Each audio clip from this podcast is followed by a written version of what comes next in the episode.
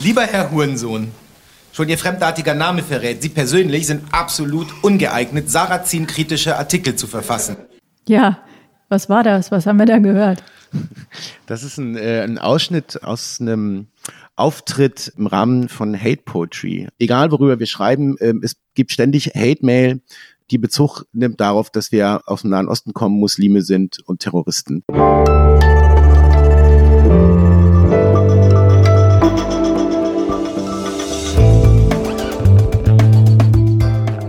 Das Politikteil, der wöchentliche Politik-Podcast von Zeit und Zeit Online.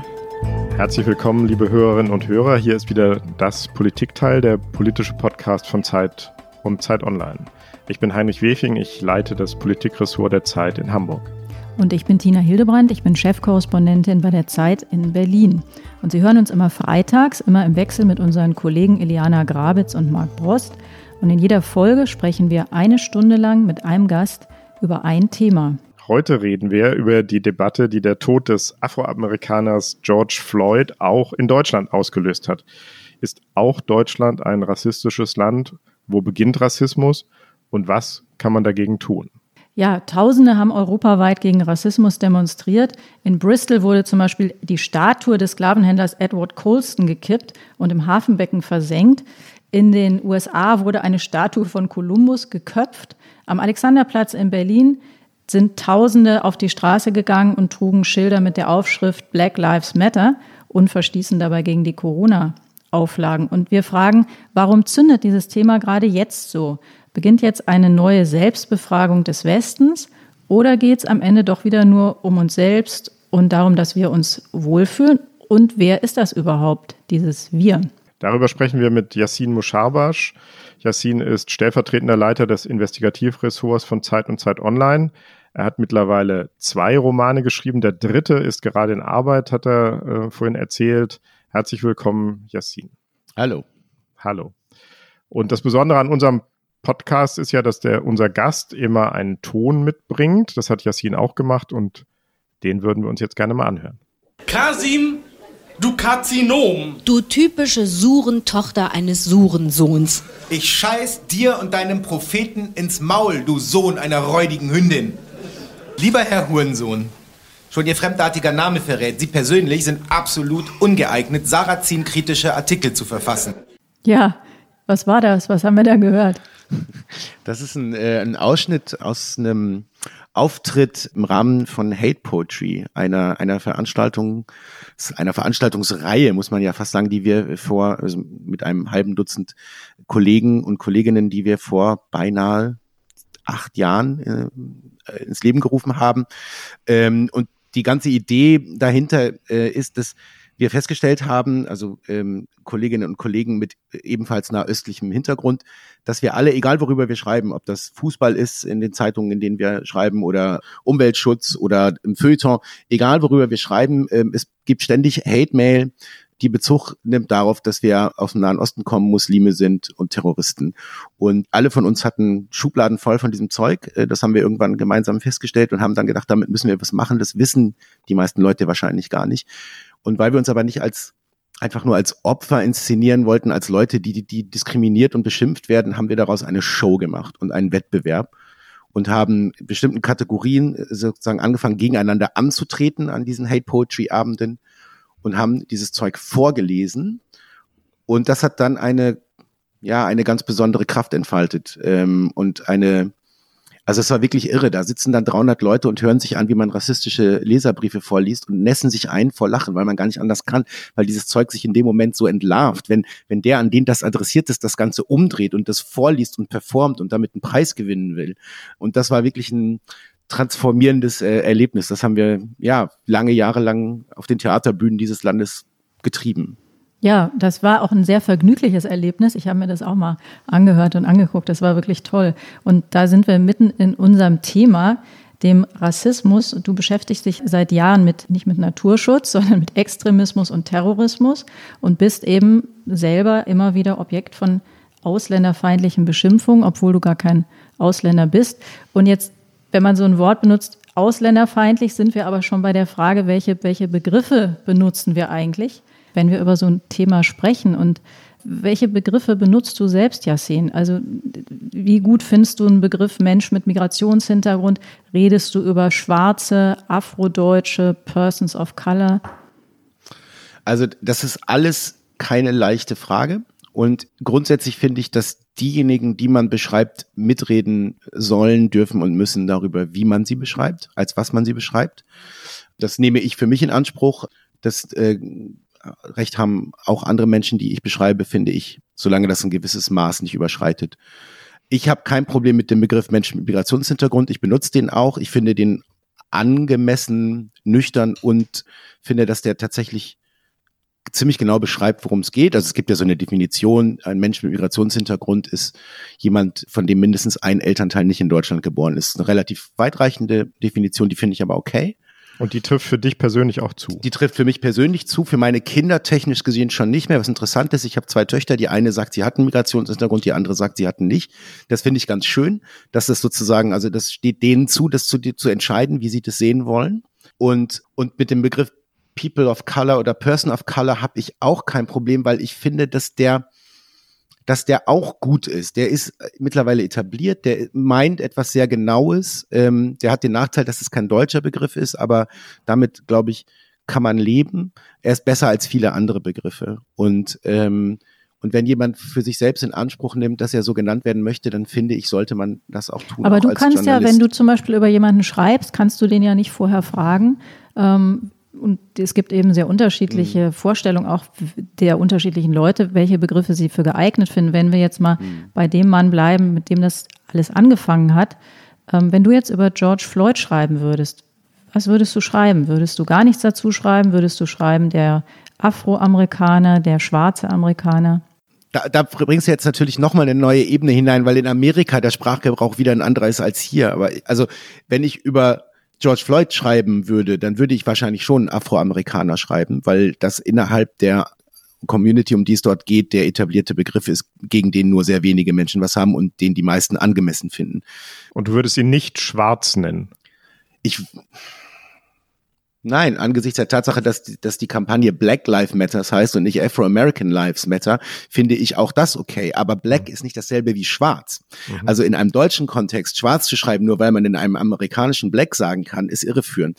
Das ist mhm. übrigens, ich kenne dieses Spiel noch aus dem dritten Land, weil ich eine Zeit lang in Südafrika gelebt habe und die Frage, was Black und Colored in dem Land bedeutet, schon wieder was anderes. So wie es im Vereinigten Königreich auch wieder was anderes ist. Da muss man schon sehr genau hingucken. Deshalb mhm. finde ich, ist es wichtig, mit den jeweiligen Communities darüber zu sprechen, was ist eure bevorzugte bevorzugte Selbstbezeichnung und kann ich mir die auch als Journalist zu eigen machen, ohne dass ich irgendwelche journalistischen Grundsätze aufgebe dabei. Und man kann nicht einfach hin und her übersetzen, sozusagen mit Google Translate und sagen, ja, aber das sagen die doch da, das muss hier auch stimmen. So ist es eben nicht. Also ich habe in meiner Verwandtschaft Afrodeutsche äh, Verwandtschaft. Äh, das ist der Begriff, den die hier äh, für sich selbst benutzt haben möchten und den benutze ich dann auch, weil ich keinen Grund sehe, das nicht zu tun, wenn ich darum gebeten werde. Wie lange ist denn jemand ein Afrodeutscher? Man kann das ja im Grunde auf jede beliebige Gruppe ausweiten. Man kann ja fragen, wie lange macht es Sinn, dieses Kennzeichen zu benennen, obwohl das vielleicht dann der, der Enkel von Enkeln ist oder so. Also das kann man auch mal, ne, bei, bei Russlanddeutschen könnte man das auch fragen, wie lange soll man die Russlanddeutsche nennen, in, in wievielter Generation und macht man dann das Merkmal das trennende Merkmal. Aber das ist jetzt eine interessante Frage, weil jetzt sozusagen ihr als Vertreter der Mehrheitsgesellschaft mich als auch Mitglied einer Minderheit fragt, wie es die Mehrheitsgesellschaft halten soll mit ihren Zuschreibungen. Das kann ich ja nicht entscheiden, wie lange mich jemand als Araber betrachtet. Das, äh, ich kann Forderungen aufstellen und sagen, ihr sollt das oder ihr sollt es nicht. Aber das ist letztlich eine kulturelle Praxis, die die Mehrheitsgesellschaft unter sich ausmacht. Mhm. Meine Eltern äh, haben ein Haus gebaut, als ich ein Kind war, in einem kleinen Dorf in Niedersachsen. Und ich glaube, es war nach 20 Jahren, in einem wirklichen 400-Leute-Dorf. Nach 20 Jahren haben die Einwohner ihre Nachbarn sie offiziell zu äh, Einwohnern erklärt. Also dann gab es eine Zeremonie und dann wurden sie quasi eingebürgert. So, das war da so. Ja, äh, das ist, finde ich, ein ganz gutes Sinnbild für Deutschland. Es dauert sehr, sehr lange, bis man dazugehört. Dazu zu gehören ist aber nicht dasselbe wie zu verneinen, dass es Unterschiede gibt. Und das ist auch wieder so eine deutsche Sache. Bei, also bei vielen ich glaube, es ist eine sehr deutsche Art zu denken, jemand gehört dazu, wenn er genauso ist wie ich. Wenn ich nicht mehr sehe, dass es irgendeinen Unterschied gibt. Aber man kann, das würde ich in Anspruch nehmen, dazugehören und anders sein. Und das ist nicht, das ist nicht unauflösbar. Das ist nur in deutschen Köpfen, glaube ich, sehr schwierig. Also es gibt so ein, ich will das nicht höher hängen, als es ist, aber es gibt einen Homogenitätsüberschuss in deutschen Verlangens. Eine Homogenitätssehnsucht, meinst du? Ja, ja. es Und das ist spezifisch ja. deutsch, würdest du sagen? Das ist in anderen Ländern anders? Also ich habe in drei anderen Ländern gelebt und da ist es mir nicht so deutlich aufgefallen. Die hatten allerdings auch alle ihre eigenen Probleme, auch ihre eigenen Probleme mit Rassismus. Deswegen versteht mich nicht falsch. Mir geht es überhaupt nicht darum, die deutsche Gesellschaft als rassistischer darzustellen als irgendeine andere. Das wäre unfair. Das ist sie auch nicht. Ja. Darauf kommen wir gleich zu sprechen. Ich wollte genau. noch einmal eine Sache nachfragen, Yassin. Du hast eben gesagt, als Journalist musst du dich auch immer fragen, kann ich die Selbstbezeichnung einer Gruppe für meine Arbeit übernehmen? Mhm. Aber das ist ja nicht nur eine Frage an Journalisten, sondern das ist ja auch eine Frage überhaupt, kann ich als jemand, der nicht zu einer Gruppe gehört, die Selbstbeschreibung der Gruppe übernehmen? Ich glaube, das ist auch nochmal ein großer Unterschied. Ja, Oder? aber ist es, ist es nicht unkomplizierter, als darauf zu beharren, dass man seine eigene Fremdbezeichnung diesen Leuten überstülpt? Also nehmen wir zum Beispiel Roma und Sinti und ähm, ich will das Z-Wort hier nicht benutzen, aber das wäre bis vor ein paar Jahren, bis vor gar nicht allzu langer Zeit, das Standardwort gewesen, der Standardbegriff gewesen, mit dem Außenstehende diese Gruppen zusammenfassen. Ich finde es besser, wenn man Roma und Sinti sagt und das ist die Selbstbezeichnung von Roma und Sinti, die lange, lange Jahre viel Lobbyarbeit betrieben haben, dass man sie bitte so nennen möge. Und ich finde das richtig. Ich finde das Das finde ich auch richtig. Ja, ich, mm. Mir ging es um den sozusagen umgekehrten Fall, dass es Mhm. Selbstbeschreibungen der Gruppe gibt, die ich für mich nicht nutzen würde. Mm. Um jetzt mal aus dem rassistischen Kontext rauszugehen, wenn sich Frauen untereinander Bitch nennen, Ah, dann okay. kann ich Ja, ja. als Mann trotzdem nicht sagen, ey, ihr nennt euch Bitch, ich nenne euch auch Bitch. Ja. Anderer Also- Sprachgebrauch. Ja, klar. Ich meine, es ist natürlich, wenn wir Hate Poetry gemacht haben und wir saßen da auf der Bühne äh, und dann konnten wir uns untereinander auch ankanacken. Ja, so, das war genau. also ich ich nenne Dennis Yücel Kanacke und er nennt mich Kanacke und das ist kein Problem. Mhm. Aber wenn du mich Kanacke nennen würdest, wäre das ein Problem. Genau. So und ma- manchmal versucht man Menschen das zu erklären und dann sagen die, aber wieso denn, wieso denn, wieso denn? Ist doch Mhm. nur ein Wort. Mhm.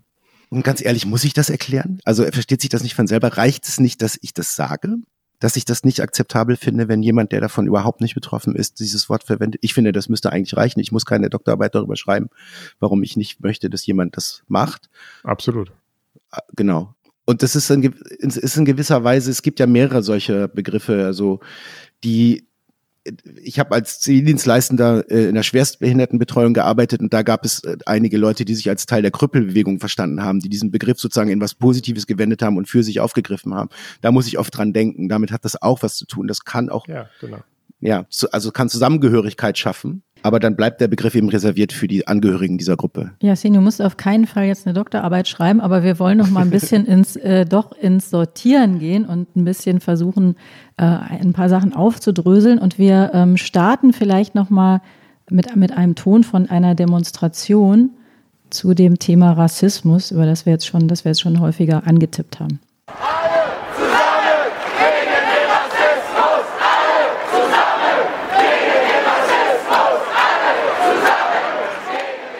Alle zusammen gegen den Rassismus, das ist ja ein kolossal äh, breiter Anspruch.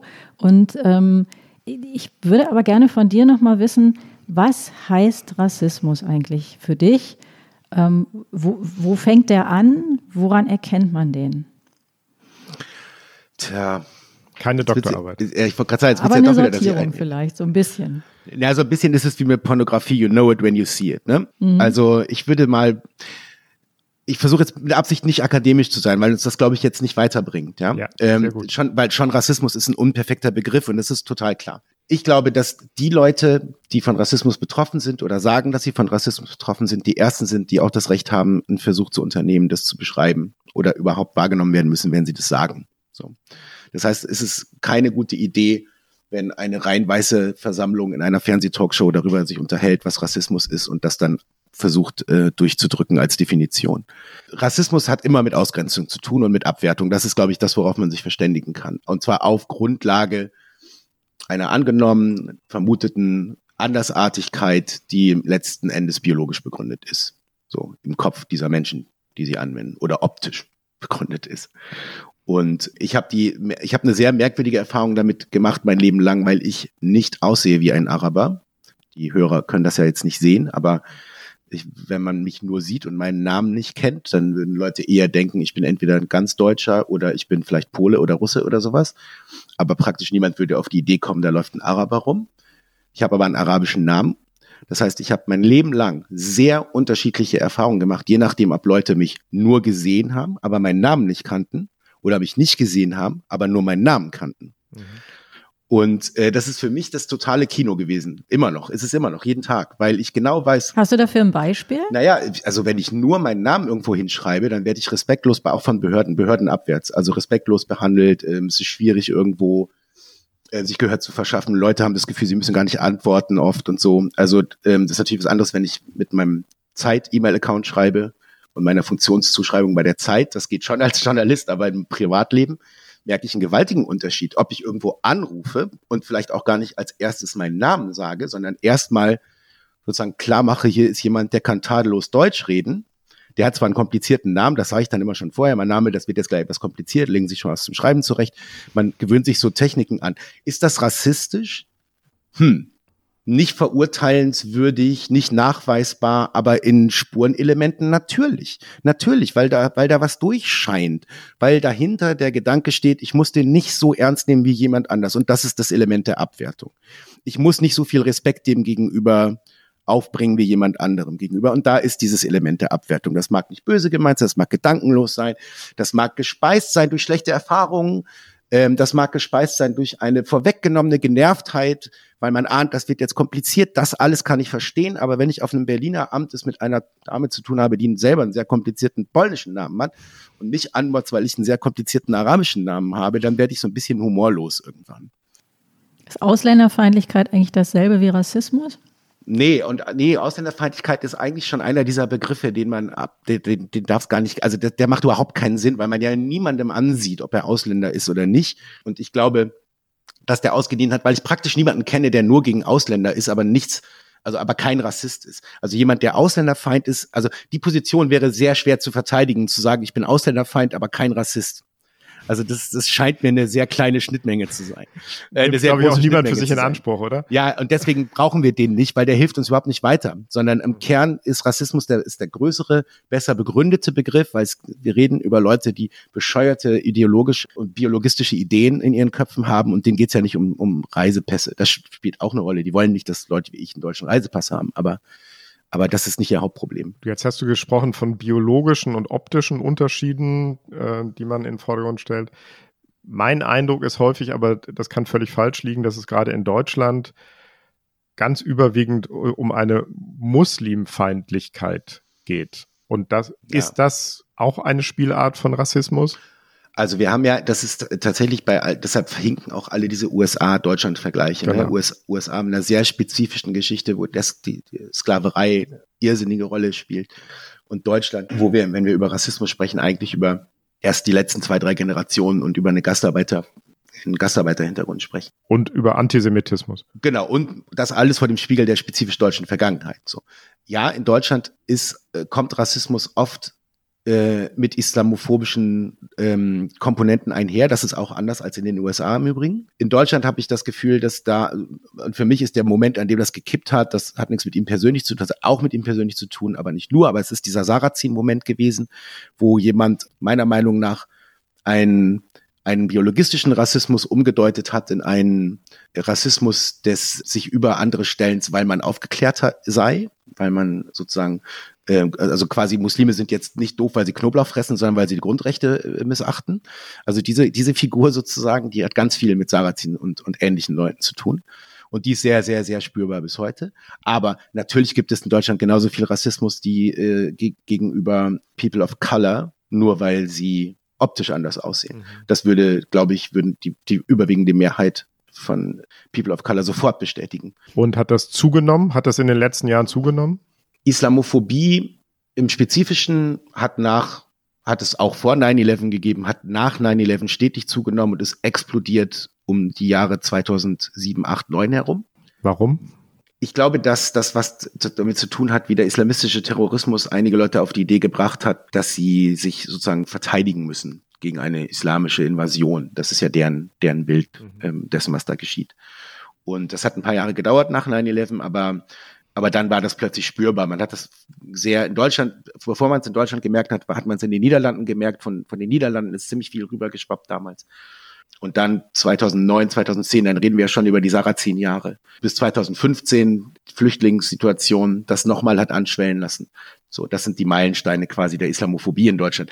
Und während dieser Jahre hat es aber, glaube ich, einen stabilen Prozentsatz von ähm, Rassismus gegeben, der sich gegen People of Color aller Art gerichtet hat. Ähm, ich glaube, dass Deutschland wie jedes Land, das soziologisch, soziopolitisch vergleichbar ist, ein Potenzial, ein gewisses Potenzial von rassistischem Denken hat, das irgendwo wahrscheinlich bei 20, 25 Prozent liegt. Ich glaube, dass Deutschland sich da nicht massiv unterscheidet von Polen oder Frankreich glaube aber, dass das also mich Das ist aber eine sehr hohe Zahl, ne? Das ist schon. ja, aber das, das ist das, was Soziologen seit Jahren Mhm. sagen. Also das Potenzial, das Potenzial für, für antisemitisch, rechtsextremes, rassistisches Denken liegt irgendwo da. Irgendwo, irgendwo zwischen einem Fünftel und einem Viertel.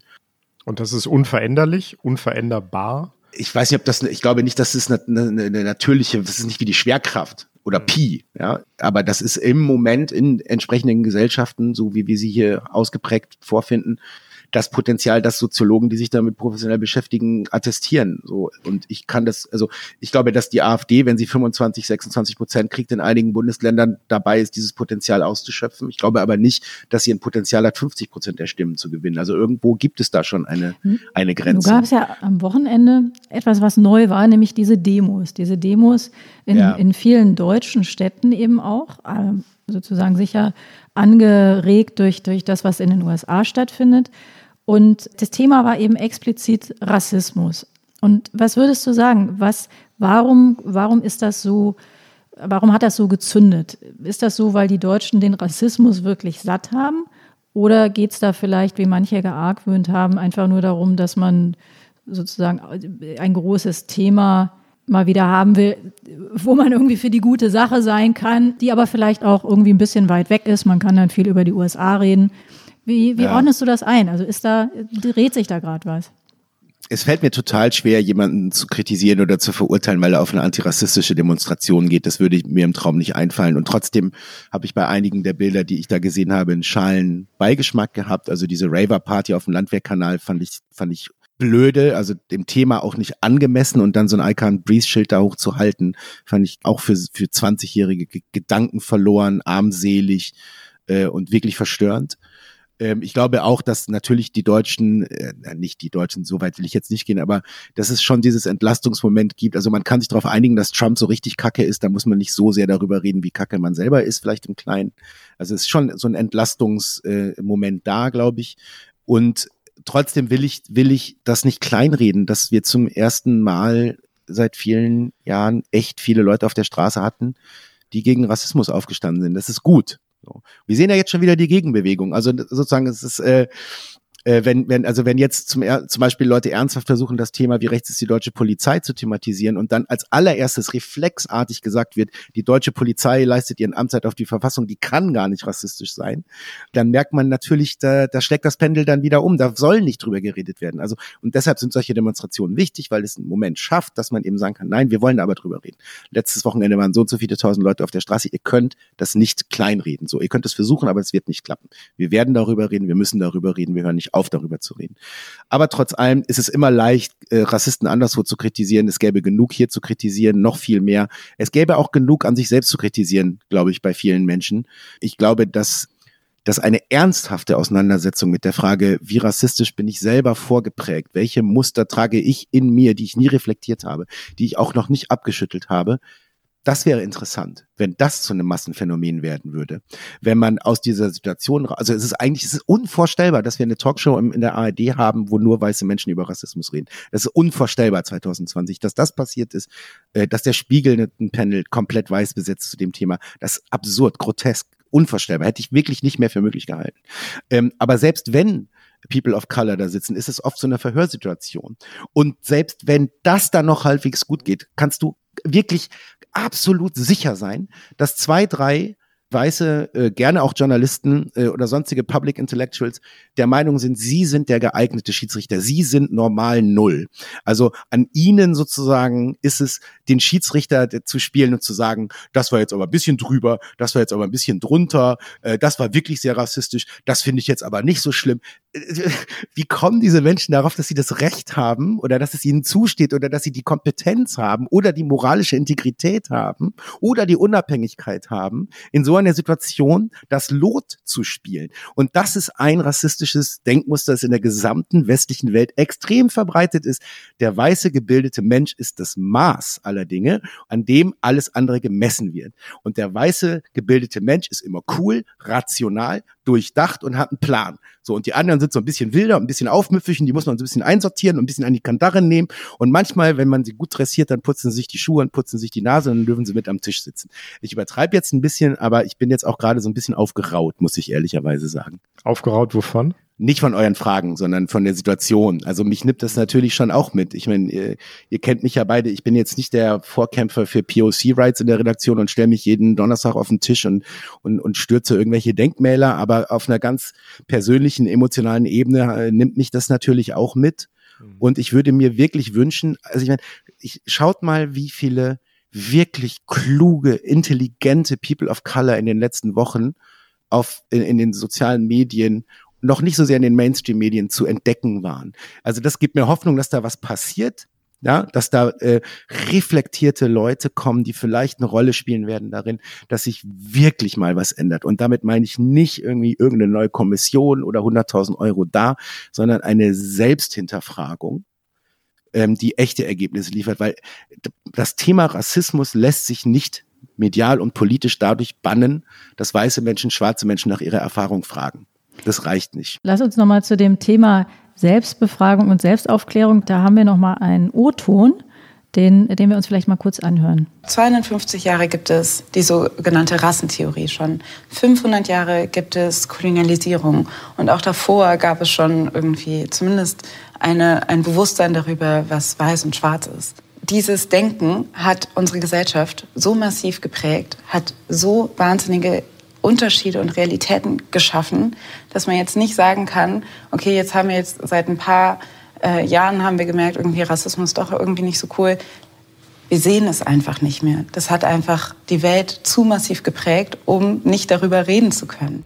Also, das, was wir gerade gehört haben, das war Alice Hasters, eine Kollegin, die viel mit dir gemeinsam hat, Yassin. Sie ist nämlich auch Autorin, sie ist auch Podcasterin und sie beschäftigt sich seit Jahren mit diesem Thema. Und in, diesen, in dem, was sie da gesagt hat, kam was zum Ausdruck, was man bei dir ja auch sehr gespürt hat, nämlich dass da sehr, sehr viel sozusagen im Untergrund ist bei dir, aber eben auch historisch in unserer ganzen Gesellschaft. Und hast du den Eindruck, dass da jetzt so eine kritische Selbstbefragung, das war, glaube ich, dein Stichwort, dass die jetzt äh, anfängt? Oder ist das nur so eine, ist das nur, Entschuldigung, die, neu, die aktuellste Sau, die gerade durchs Dorf läuft?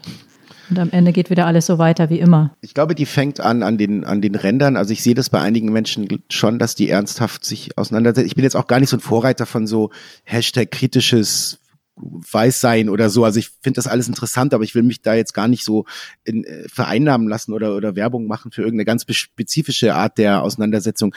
Aber ich glaube, was schon noch fehlt ist und was bei Alice Haas das auch anklingt, ist dieses Bewusstsein dafür, dass Diskriminierung von People of Color etwas ist, was eine Generationen in Generationen und Generationen und Generationen eingeschrieben ist.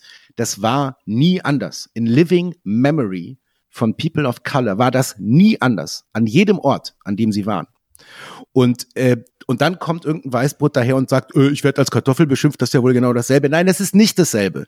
Das ist nicht dasselbe. Dein Großvater war nicht das Opfer von einem deutschen Kolonialherrn in Namibia, sondern was dein Großvater gemacht hat, da können wir mal in Ruhe wann anders drüber reden. So ist es nicht dasselbe. Es ist nicht dasselbe, aber es ist gut. Und Nein, es geht darum, es geht darum, dass dieses Bewusstsein fehlt dafür, dass Menschen, die diese Diskriminierungserfahrung machen, dass das nichts Neues für die ist, sondern etwas Eingeschriebenes. Und dass der Weg daraus schwer ist, weil der damit zu tun hat, dass es eine Prägung ist, die bis auf deine Persönlichkeit durchschlägt. Dieses, wenn dein Vater und dein Großvater oder deine Mutter und deine Großmutter schon scheiße behandelt worden sind, weil sie irgendwie aussehen, woher sollst du das Selbstbewusstsein haben, in einer Runde von Bio-Deutschen zu bestehen, die überhaupt keine Zweifel haben an ihrem Selbstwert, an ihrem Selbstbewusstsein äh, und an ihrer Normalität. Du bist ja der Freak sozusagen, dem, und nicht nur dir, sondern Generation vor dir wurde eingeredet, dass du weniger interessant bist, weniger gebildet, weniger wert, dass du erstmal werden musst wie die anderen. Das pflanzt sich fort und der Weg daraus ist schwer. Und der Weg daraus für die Betroffenen ist schwer, aber er wird nur funktionieren, wenn die Gegenseite, die andere Seite, das wenigstens ein bisschen mitreflektiert, dass mit wem sie es da als Gegenüber zu tun hat und dass wir ja auch deformiert sind. Also wir, damit meine ich jetzt die weiße Mehrheitsgesellschaft, zu der ich mich ja im Übrigen auch zähle. Ich bin ja beides sozusagen, halbe halbe, ich bin beides. Also ich kann, ich kann euer Kanake sein, ich kann aber auch euer Deutscher sein. Also ich habe deutsche Vorfahren äh, mit einer äh, dubiosen äh, Vergangenheit und ich habe arabische Vorfahren, also ich tanze auf allen Hochzeiten. Aber äh, diese Erfahrung hat ja auch was mit der deutschen Mehrheitsgesellschaft gemacht. Und dessen müssen wir uns bewusst sein. Und ich will jetzt gar nicht dieses, also man könnte jetzt sagen, man kann das in Privilegien messen oder in einem Vorsprung in irgendwas. Das ist gar nicht die Frage, was die Währung ist, worin man das misst, sondern mir geht es eher darum, dass, dass man sich vielleicht schon mal klar macht, ich bin nie so herausgefordert gewesen. Meine Familie hat möglicherweise nie solche Traumata erlebt und in sich, in, in bis in ihre DNA hinein getragen. Ich habe, ähm, ich höre im Moment wahnsinnig viel den Podcast der New York Times natürlich, ihr bestimmt auch, The Daily. Und da war eine Szene, da habe ich fast geheult, weil da, da, die haben einfach ein paar Reporter losgeschickt und die haben mit Leuten gesprochen, die einfach Leute begleitet, die auf diesen Protesten waren. Und es waren sieben oder acht, die sie begleitet haben. Und ein junger Kollege begleitete äh, eine Frau und die sagte irgendwann, der du bist ein schwarzer Mann, sagte sie zu dem Reporter. Der einzige Unterschied zwischen uns beiden ist, du hast gerade einen Block in der Hand, du bist geschützt, ich nicht. Und plötzlich war der in einer Situation, wo er sich auch dem Hörerpublikum gegenüber erklären musste. Ich bin hier als Schwarzer unter Schwarzen bei schwarzen Protesten wegen des Todes eines Schwarzen. Das heißt, der wurde plötzlich in eine Situation gebracht, in die er eigentlich professionell überhaupt nicht reingehört. Wieso muss der sich rechtfertigen, aber kein anderer von den Reportern? Wieso ist es normal, wenn weiße Reporter schwarze Proteste covern und müssen sich nicht erklären, aber wenn es ein Schwarzer macht, dann muss er sozusagen gleich erstmal unter Beweis stellen, dass er trotzdem professionell ist. Ja, also es schwingen ständig solche Dinge mit. Das ist für übrigens für Journalisten ist es äh, auch in Deutschland nicht anders. Ne? Wenn ein jo Journalist mit Migrationshintergrund nur über Migrationsthemen schreibt, dann heißt es, der macht sich einen schlanken Fuß. Äh, und wenn er dieses Thema weit, äh, äh, wenn er dieses Thema vermeidet, wie der Teufel das Weihwasser, dann ist es auch nicht richtig. Ja, dann heißt es, kannst du nicht mal darüber, du bist da viel näher dran. So, wenn man dieses Thema machen will, dann heißt es, du bist zu parteiisch. Wenn man es nicht machen will, dann äh, äh, entzieht man sich quasi. Also das ist, das sind alles schwierige Situationen und die müssen gemein, die kannst du nur gemeinsam auflösen. Du musst auf beiden Seiten, auf beiden Seiten äh, dich auf einer fairen Ebene treffen und sagen, du hast dein Gepäck und ich habe mein Gepäck und lass mal gucken, ob wir uns professionell auf einer Ebene begegnen können, wo wir versuchen, diese Einflüsse zu minimieren und, und was gemeinsam hinzukriegen. Ich glaube, dass das geht. Meine Erfahrung ist, dass das geht. Ich bin ja gar nicht verzweifelt, weder an diesem Land, schon gar nicht an unserer tollen Redaktion. Ich habe eine sehr gute Erfahrung gemacht. Ich bin kein permanentes Opfer von Rassismus. Ich fühle mich äh, äh, stark bis äh, abwehrbereit, also ich und, und privilegiert noch dazu. Also ich bin jetzt, ich will jetzt gar nicht sozusagen ein Klagelied anstimmen. Ich glaube aber, dass da noch was geht im Umgang miteinander, in der Zusammensetzung auch von Redaktionen.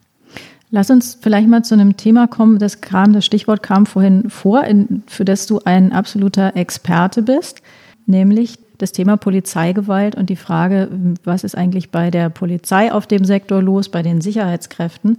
Und da ähm, gab es große Aufregung über die SPD-Vorsitzende Saskia Esken. Ich lese mal kurz vor, was sie gesagt hat. Sie hat gesagt, auch in Deutschland gibt es latenten Rassismus in den Reihen der Sicherheitskräfte. Deshalb muss eine unabhängige Stelle mit der Bearbeitung solcher Beschwerden betraut werden. Ja, dafür gab es ein bisschen Zustimmung und es gab aber auch sehr viel Ablehnung und auch dazu haben wir einen Ton, den würden wir vielleicht mal kurz einspielen. Es gibt natürlich in Deutschland in allen Lebensbereichen einen äh, sogenannten Alltagsrassismus. Den gibt es, den kann auch niemand wegdiskutieren. Und da die Polizei ein Spiegelbild der Gesellschaft ist, ein Stück weit jedenfalls, gibt es natürlich auch Formen von Rassismus in den Reihen der Polizei, aber es ist kein strukturelles Problem, kein struktureller Rassismus und kein institutioneller. Das war dein Landsmann, äh, der Niedersachse Boris Pistorius, Innenminister. Und mit Innenministern kennst du dich sehr gut aus, auch mit der Polizei, auch mit Sicherheitskräften. Das ist das, womit du dich täglich beschäftigst. Und was, was sagst du dazu? Gibt es latenten Rassismus bei den Sicherheitskräften oder doch nur Alltagsrassismus? Also ich, ich fange mal mit einer anderen Sache an. Es gibt keinen strukturellen Rassismus in der deutschen Polizei. Was wäre struktureller Rassismus? Ja, das, ich frage mich das auch immer, weil dieser Begriff so ein bisschen komisch ist, aber das würde ja sowas bedeuten wie festgeschrieben, institutionalisiert. Und das sehe ich nicht. Wir haben uns das im Übrigen auch mit dem Investigativressort vor ziemlich genau einem Jahr sehr, sehr genau mal angeguckt, wie und die Frage gestellt, wie rechts ist die deutsche Polizei? Und äh, auch da würde ich sagen, das ist der, der Hauptbefund. Jetzt, ich will eine Sache vorweg machen, weil mir dran liegt. Ich habe echt in ein paar anderen Ländern auf der Welt gelebt, in denen man Angst haben muss vor der Polizei. Ich bin froh, dass das in Deutschland in der Regel nicht so ist. Ich glaube, die deutsche Polizei ist eine der besten Polizeien der Welt. Und darauf sollten wir stolz sein. So. Hm. Having said that, ist sie, ist sie natürlich nicht frei von einem Rassismusproblem. Und wir haben das in unserer Recherche letztes Jahr auch ausführlich dokumentiert. Die Frage ist, sind das alles nur Einzelfälle oder ist das systemisch? Und äh, also systemisch in dem Sinne, das zieht die Polizei solche Leute an. Kann die Polizei damit nicht gut umgehen? Ich würde sagen, es ist mehr als Einzelfälle und ich würde sagen, die Polizei kann damit nicht gut umgehen. Äh, die Innenminister haben da übrigens auch eine Verantwortung. Die Innenminister sind die, die seit Jahren verhindern, dass solche Vorfälle und Anschuldigungen vernünftig statistisch überhaupt erstmal gezählt werden. Äh, wir haben versucht, ähm, diese Zahlen zu eruieren und ähm, es ist praktisch kein Bundesland, es existiert kein Bundesland, das eine vernünftige Statistik darüber führt, wie viele Beschwerden oder wie viele Verurteilungen oder wie viele Disziplinarmaßnahmen es gab wegen rechter Umtriebe deutscher Polizeibeamter. Und das muss ich einmal ganz kurz dazwischen ja. fragen. Du hast eben auch schon einmal rechts und rassistisch in eins gesetzt. Mhm. Ist das dasselbe? Nee, ich habe Umtriebe dazu gesagt. Also was ich hier damit, also äh, wenn ein Polizist AfD-Mitglied ist, das ist nicht verboten. Das meine ich damit dezidiert nicht. Aber rechte Umtriebe, damit meine ich rechtsradikales Handeln. Mhm. So und rechtsradikales Handeln ähm, ist meistens rassistisch, nicht immer, äh, aber meistens. Mhm. Und diese Zahlen fehlen, diese Daten fehlen, äh, die fehlen absichtsvoll, das müssen wir annehmen und das ist doof. Ich kenne viele äh, People of Color in Deutschland, die glaubwürdig berichten, dass sie ständig kontrolliert werden und ich kenne sehr wenige weiße Deutsche, die ständig kontrolliert werden. Ähm, natürlich gibt es da einen Unterschied. Ähm, ist das immer gleich rassistisch oder ist das sozusagen, hat das mit Erfahrung zu tun? Polizisten sagen ja immer, was soll ich denn eine weiße Oma äh, äh, kontrollieren, äh, wenn ich weiß, wie ein Drogendealer aus Eritrea aussieht? So. Ja. Was ist zu dem Argument zu sagen? Also, zu dem das höre Argument, ich auch von Polizeibeamten, die sagen, genau. ja, unsere Kundschaft in Anführungsstrichen, genau. das sind nun mal halt nicht die weißen Omas äh, oder Studentinnen. Genau zu dem Argument ist zunächst mal zu sagen, dass Racial Profiling in Deutschland nicht erlaubt ist. So, also wir haben eine Rechtsprechung dazu und daran muss sich auch die Polizei halten. Und Sagst das du einmal, ich, was Racial Profiling genau ist? Äh, das ist, also das sozusagen das, das, das anlasslose Kontrollieren von Menschen allein auf der Tatsache, wie äh, oder allein beruhend äh, auf der Tatsache, wie sie aussehen. Das darf die deutsche Polizei nicht und das tut die deutsche Polizei aber nicht. Flächendeckend und regelmäßig, aber ziemlich sicher vereinzelt und jeden Tag trotzdem irgendwo. Mhm ich kann das natürlich ein Stück weit verstehen. Poliz ich kenne ja viele Polizisten. Ich weiß schon, dass die alle eine professionelle Deformation haben, so wie wir auch alle als Journalisten. Ähm, die haben natürlich, äh, sehen die Dinge, die ihre Sicht auf die Welt prägen und sie haben trotzdem nicht immer recht. Also sie sind sozusagen, du kannst erfahrungsgesättigter Polizist sein und trotzdem nicht recht haben, trotzdem die falschen Schlüsse ziehen, trotzdem dein Bild nicht korrekt zusammensetzen, weil dir eben auch die kritische Distanz fehlt, die, die Draufsicht. Und deshalb ist dieses Argument vom Polizisten, ich weiß schon, mit wem ich zu tun habe, das ist so mittelgut. So, das ist, das reicht mir nicht. Ja. Da, und so, und auch ihr habt das ja schon zweimal zu Recht vollkommen angesprochen. Wir reden hier über Deutschland. Deutschland ist ein sehr besonderes Land ich wüsste kein Land, das sich mehr Gedanken machen sollte darüber, wie seine Polizei vorgeht als Deutschland. Wir haben in Deutschland Gott sei Dank sehr viele, sehr, sehr gute und richtige Schlüsse gezogen aus der deutschen Vergangenheit. Und ich finde das ein echtes Anliegen. Es wäre mir ein echtes Anliegen, dass die deutsche Polizei weltweit vorbildhaft bleibt, indem sie das niemals vergisst, was eine deutsche Polizei auch schon mal war. Und das, da gibt es Bereiche, wo ein deutscher Polizist, wenn er, wenn das seine Identität ist, wenn er sagt, ich bin ein deutscher Polizist, dann erwarte ich von ihm eine, eine sehr große, ein sehr großes Bewusstsein dafür, was er da für eine Rolle zu spielen sich entschieden hat, wofür ich Ihnen dankbar bin. Thank you for your service, aber Was ist denn ein deutscher Polizist, Yassin? Ähm, es gab ja in der Debatte jetzt auch die Frage, ist die Polizei zu äh, weiß, zu männlich? Mhm. Müssten da mehr Menschen mit Migrationshintergrund rein. Da gab es auch wieder eine Gegenrede. Da hieß es dann, also 30 mhm. Prozent aller Bewerber aktuell, das war bezogen auf Berlin, seien Menschen mit Migrationshintergrund. Mhm. Was ist deine Erfahrung? Wie, äh, was ist eine, was ist die deutsche Polizei? Ich glaube, dass das Argument nicht funktioniert, zu sagen, die deutsche Polizei wird sofort weniger rassistisch, wenn mehr Menschen mit Migrationshintergrund da reingehen, weil das würde im Umkehrschluss bedeuten, dass ich weißen Deutschen nicht zutraue, nicht rassistisch zu sein. Das ist falsch. Ich traue ihnen das zu, nicht rassistisch zu sein.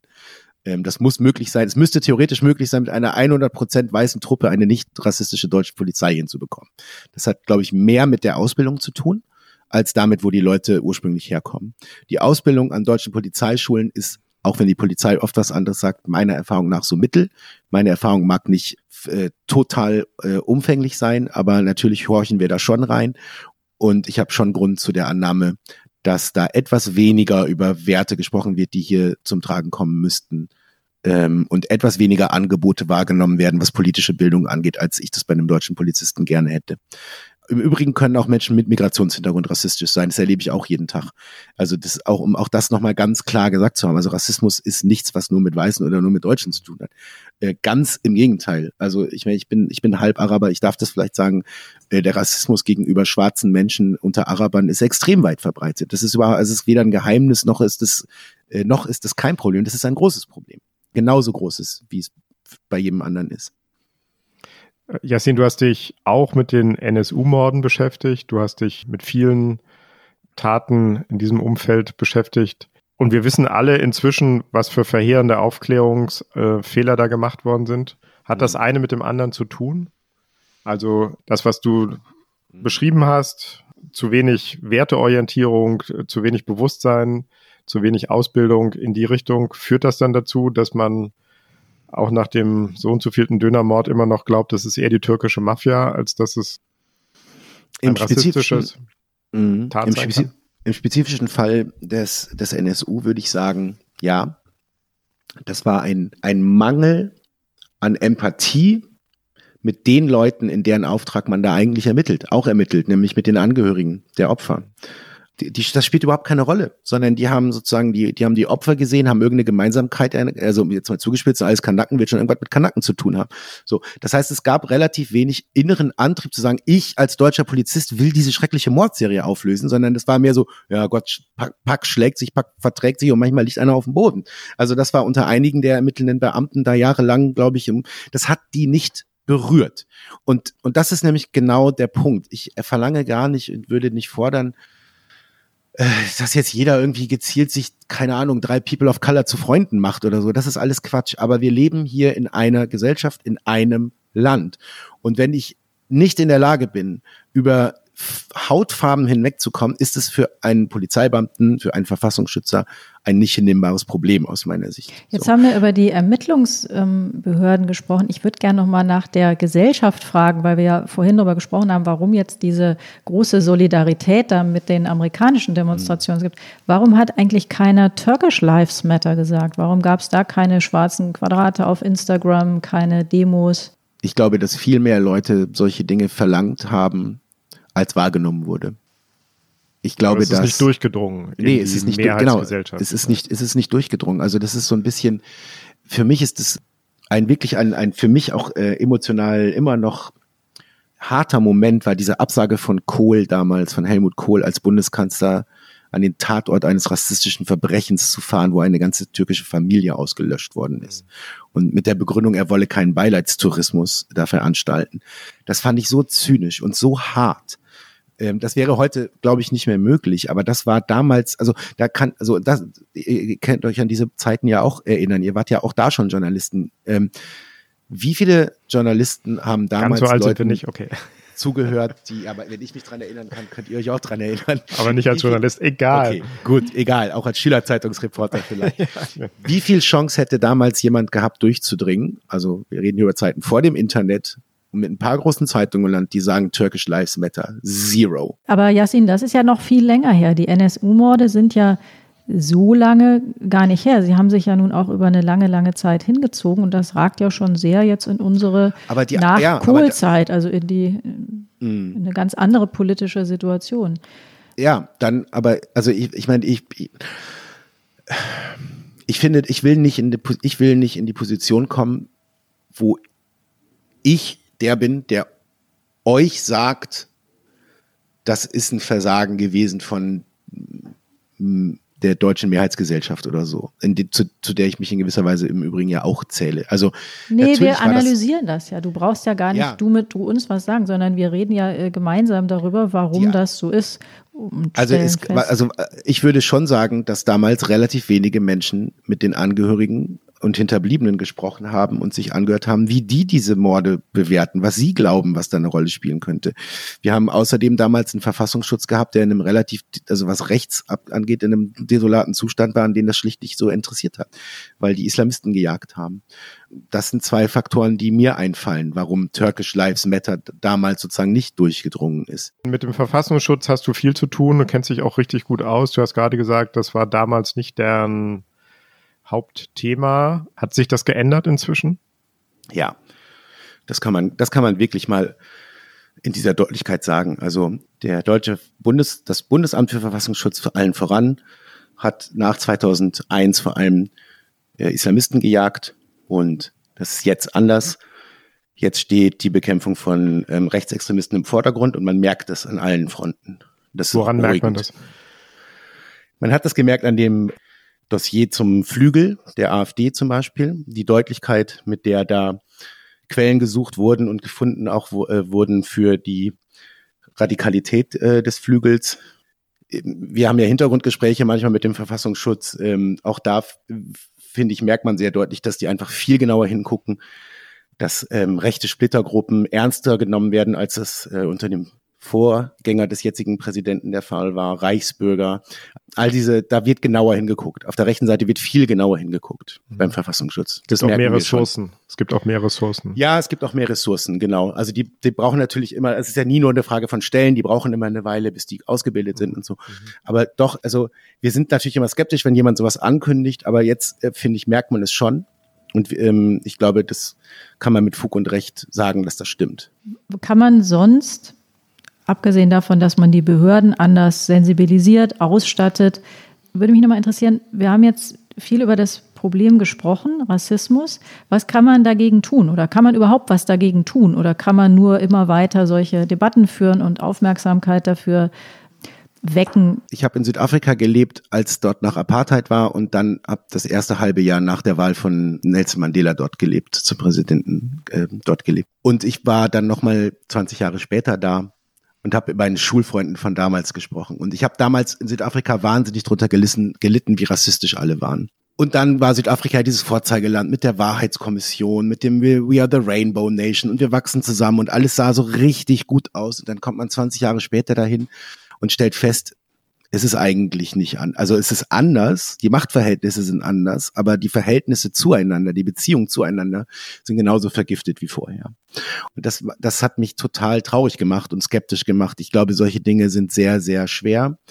Äh, Einstellungen zu ändern braucht sehr, sehr viel Zeit. Und äh, wahrscheinlich sind wir alle viel geprägter äh, nicht nur durch das, was wir gerne denken würden oder wer wir gerne wären, sondern durch Dinge, die wir gar nicht in der Hand haben aktiv, weil das mit unserer Familiengeschichte, mit unserer Erziehung, mit der Art und Weise, wie wir aufgewachsen sind, mit den Bildern, die wir konsumiert haben, seit wir klein sind und so weiter, zu tun haben. Ich glaube, das ist harte Arbeit und ich glaube, dass, also wenn ich der jetzigen Situation etwas Positives abgewinnen kann, dann ist es ein, so ein leichtes Gefühl dafür, dass eine gewisse Anzahl von Menschen verstanden hat, das ist harte Arbeit, nicht rassistisch zu sein.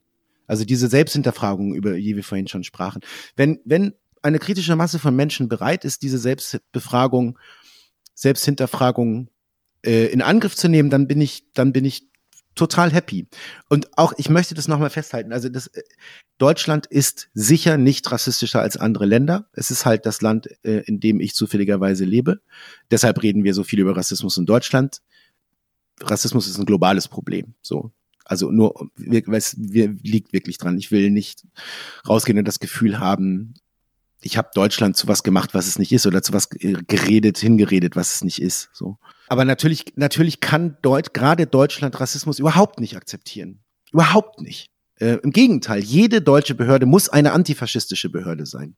Explizit, ausdrücklich. Also nur um diese doofe Debatte auch nochmal aufgegriffen zu haben. und ich würde gerne mehr davon sehen. Und das, dazu gehören eben auch eben nicht so reflexhafte Zurückweisungen.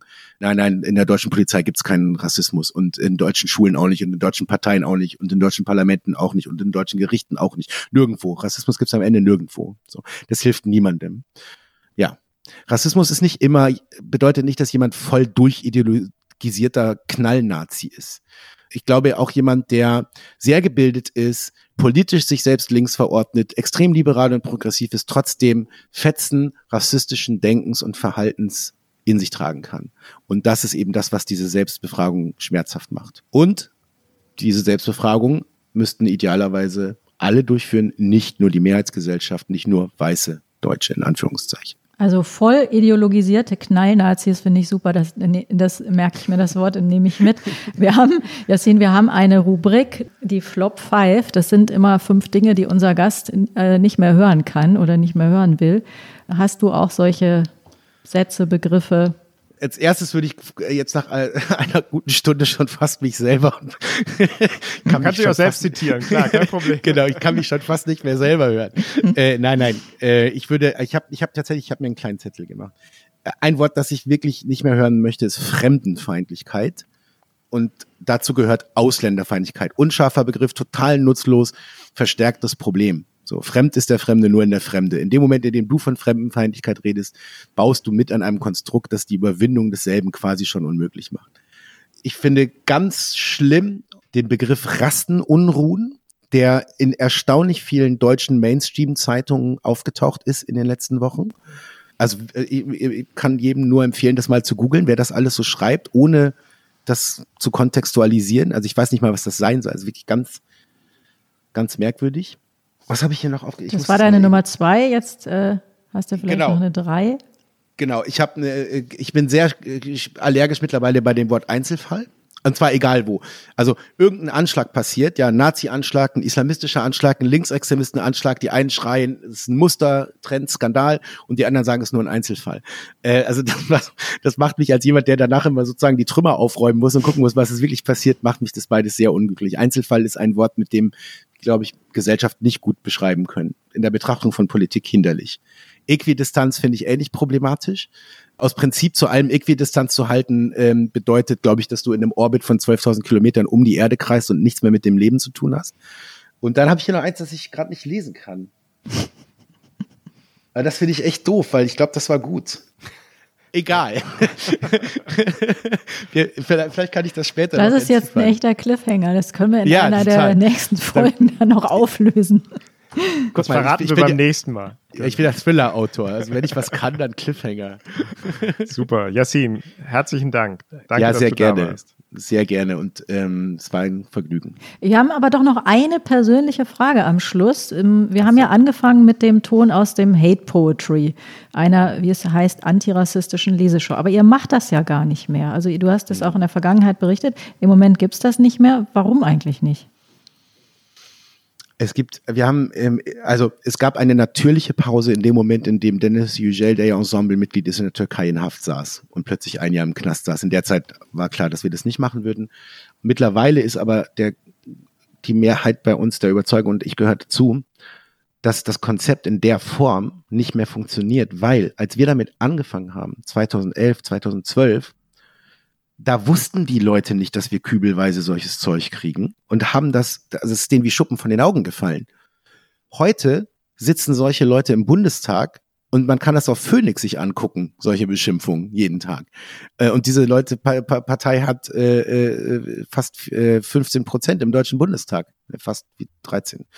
Was ich damit sagen will, ist, dieser Schockeffekt sozusagen ist weg. Wir waren damals, wir haben was gezeigt, was neu war und heute ist es nicht mehr neu, sondern allgegenwärtig. Und das ist, finde ich, ein sehr gutes Beispiel dafür, dass sich natürlich in Deutschland etwas verschoben hat in den letzten Jahren.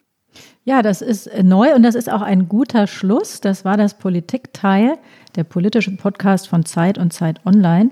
Und äh, wenn Sie uns schreiben wollen, liebe Hörerinnen und Hörer, uns Fragen geben wollen, Anregungen, Kritik, aber bitte keine rassistischen Beschimpfungen, dann können Sie uns mailen auf daspolitikteil.zeit.de. Wir bedanken uns bei äh, den Pool Artists, unseren wunderbaren Produzenten. Wir bedanken uns wie immer bei Lena von Holt, die uns bei der Recherche und mit den Tönen unterstützt. Bei Paula äh, von den Pool Artists, unserer Podcast-Patin bei Zeit Online, äh, Munja, die auch selbst regelmäßig einen Podcast macht. Und vor allen Dingen danken wir natürlich dir, lieber Yassin, und das ist jetzt neu oder fast neu zum zweiten Mal. Jeder, der bei uns zu Gast ist, bekommt ähm, aus unserem umfangreichen Merchandising-Angebot auch eine äh, Politikteil-Tasse zu Hoch die äh, Tasse. geschickt. Hoch die eine Tasse und ganz viele Tassen. Und wenn Sie, liebe Hörerinnen und Hörer, auch eine solche Tasse erwerben wollen, äh, oder, oder viele Tassen, dann können Sie das auf der äh, Website von Zeit Online tun.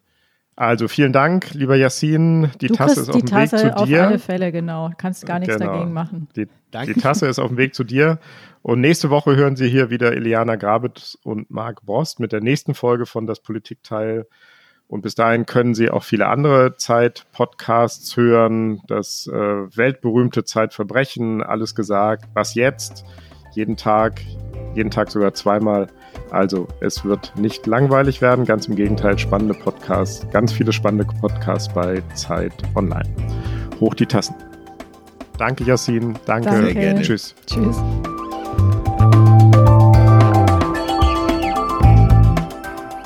Das Politikteil ist ein Podcast von Zeit und Zeit Online, produziert von poolartists.de.